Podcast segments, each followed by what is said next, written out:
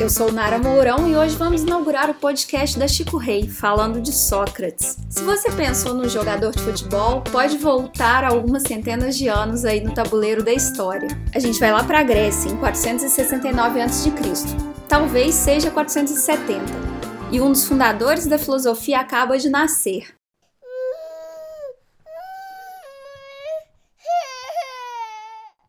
Filho de um escultor e de uma parteira, Sócrates nasceu em um vilarejo que ficava fora das muralhas de Atenas. Ele até tentou aprender o ofício do pai, mas ele era péssimo em trabalhar o mármore e por isso ele era muito zombado pelos amigos. Dizem que foi a profissão da mãe, parteira, a inspirar Sócrates. Minha mãe não vai criar o bebê, apenas ajudar a nascer e vai tentar diminuir a dor do parto. Ao mesmo tempo, se ela não tirar o bebê, ele vai morrer e a mãe também. Sócrates concluiu então que o seu trabalho se assemelhava ao da parteira. O conhecimento está ali, dentro das pessoas. Elas podem aprender por si mesmas, mas Sócrates poderia ajudá-las a fazer o conhecimento nascer. Esse método ficou conhecido pelo nome de maiêutica, que significa dar à luz parir. Quem vai explicar melhor como funciona a maiêutica em Sócrates é o professor de comunicação e graduado em filosofia Gustavo Burla.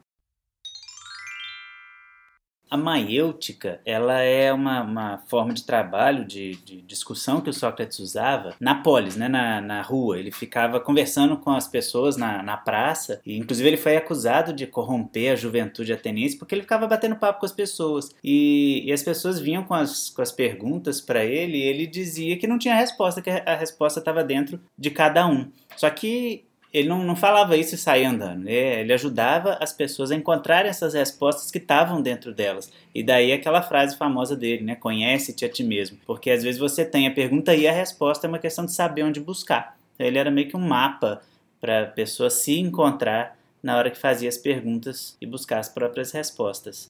Gustavo, você falou aí da frase famosa de Sócrates, mas a gente não ficou sabendo dela em nenhum livro deixado por ele. Sócrates era muito do relato, da conversa e não deixou nada registrado em livro. Os estudos dele foram confiados aos discípulos e a gente tem em Platão e Xenofonte os discípulos mais famosos. O Xenofonte, muita gente até considera ele um grande biógrafo do Sócrates, porque contou muita história da vida dele. E o Platão também tem até umas dúvidas, né? O quanto o Platão contou de história do Sócrates e o quanto ele usou do Sócrates como personagem para não ter que dizer uma coisa que queria colocar na boca do outro. De todo modo, os, os, historiadores juntam esses fragmentos e vão tentando legitimizar algumas falas, como do próprio Sócrates, que realmente não escreveu nada. Ficava batendo papo e não escrevia nada, não.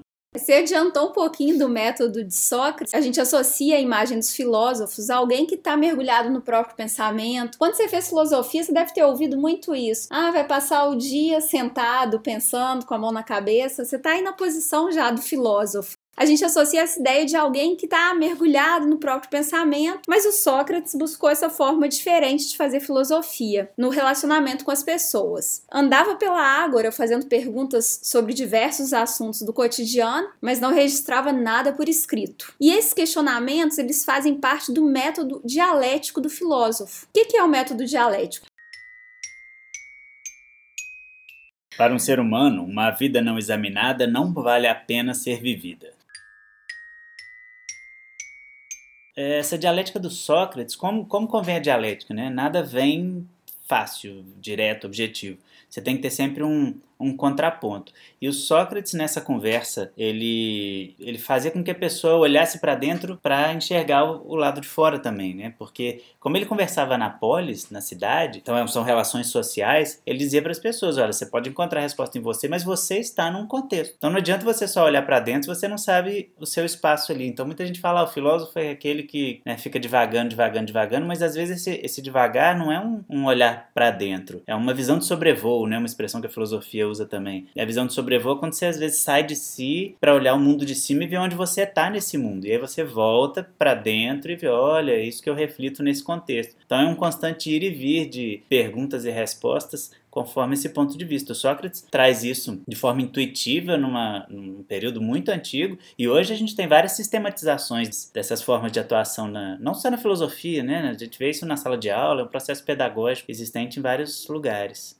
Agora, não faltam histórias envolvendo Sócrates. Tem uma que diz que o amigo dele, o Querofontes, foi a Delfos e perguntou para o oráculo: quem é o homem mais sábio do mundo?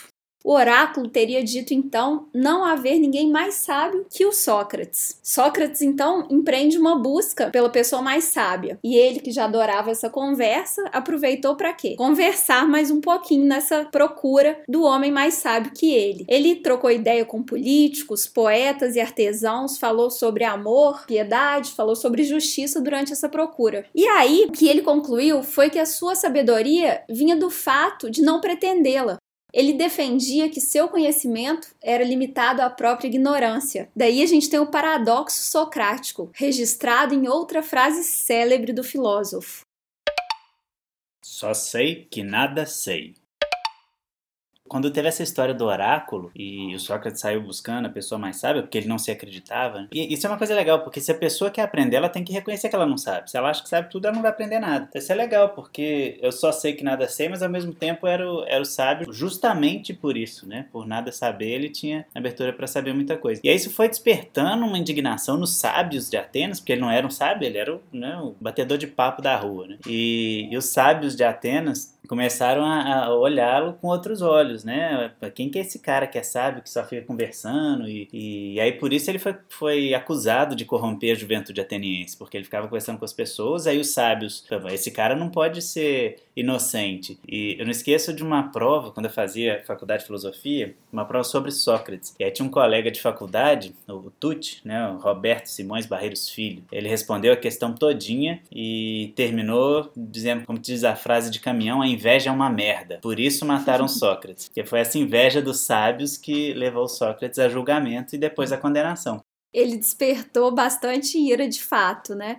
Ele foi acusado de ateísmo, de sabotar a fé nos deuses tradicionais e de corromper a juventude de Atenas, porque, como você bem disse, à medida que as ideias dele foram se espalhando pela cidade, ele ganhava mais e mais discípulos. Sócrates foi então condenado pelo júri e obrigado a tomar cicuta. Morreu aos 70 anos diante dos amigos. Mas você tem uma outra história envolvendo esse julgamento. Tem várias histórias. É, ele foi levado a julgamento e ele se defendeu, só que ao invés dele, dele fazer um discurso em defesa própria, ele deu uma aula de filosofia, né, completamente aleatória. E o júri ficou encantado com ele, achou ele brilhante e inocentou. Só que não era para inocentar, né? Aquele sujeito que já vai para julgamento para ser condenado. A gente conhece essas histórias. E aí, num segundo julgamento, ele deu outra aula, o júri continuou encantado, mas mesmo assim condenou porque a ordem era condenar. E ele foi, foi condenado ao suicídio, porque né, o Estado não podia matar ninguém, senão o Estado ia ser condenado, quem matasse ia ser condenado também. Então ele foi condenado ao suicídio. E ainda tem uma história que ele teve que esperar dias, porque a pessoa só podia se matar quando uma embarcação sagrada estivesse no porto de Atenas. E ele ficou esperando, não podia se matar antes. Aí recebeu a visita dos amigos, o Platão mesmo começou a chorar, ele brigou com o Platão, falou, você não tem que chorar, né, Isso, homem não chora, brigou. E a mulher dele, a Xantipa, estava indignada, mas você é inocente. E aí ele ficou bravo, pô, mas além de tudo você ainda queria que eu fosse culpado. Então é cheio de, dessas histórias, a gente não sabe até que ponto são verdades, mas são divertidas e caracterizam bastante esse Sócrates. É, dizem inclusive que pouco antes de tomar cicuta, ele teve que acalmar todos os amigos que estavam estavam ali Foi, ao redor. É, né? Ele estava mais tranquilo com o destino dele do que o resto que estava lá indignado. É, e ele tem uma frase célebre também, né, associada ao momento da partida.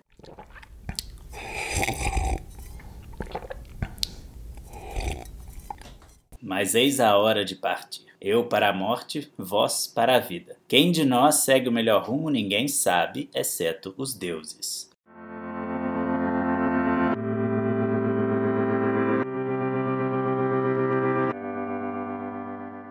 Essas discussões vêm desde a origem da, da, processos mitológicos, passa por outras formas de crença, né, animistas e tudo mais. E o que vem depois, como ninguém prova, né, ele, ele levanta essa bola. O legal do Sócrates é, é que ele discute o homem com o homem. Talvez seja por isso, por muitos, considerado o pai da filosofia. Não foi o primeiro a tratar do homem, né? Foi o Heráclito, quando ele fala que o homem não entra duas vezes no mesmo rio. Mas o Sócrates é o primeiro a discutir o homem com o homem e coloca o homem para pensar sobre si mesmo. Por isso, muitos autores o consideram realmente o grande pai da filosofia, não só da filosofia enquanto reflexão, mas da filosofia enquanto método. Para quem quer se aprofundar, saber mais sobre Sócrates e sobre a filosofia, qual que é a sua dica? Tem duas. Uma fácil, tem uma série de, de livros, é Filósofos em 90 Minutos. Tem um livro do Sócrates, que é bem divertido. É mais sobre vida dele, biografia.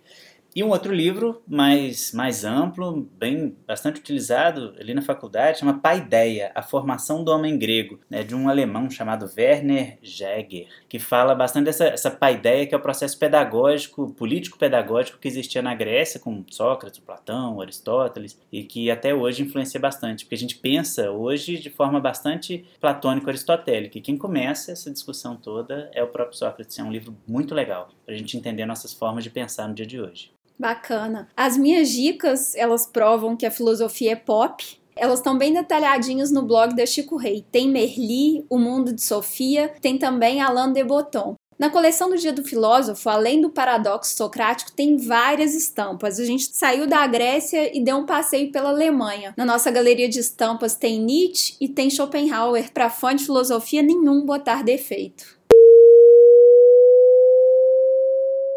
Obrigada, Gustavo. As ordens. Que a força esteja com você. E aí? Aí não gravou nada, tem que fazer tudo de novo. Então, tá.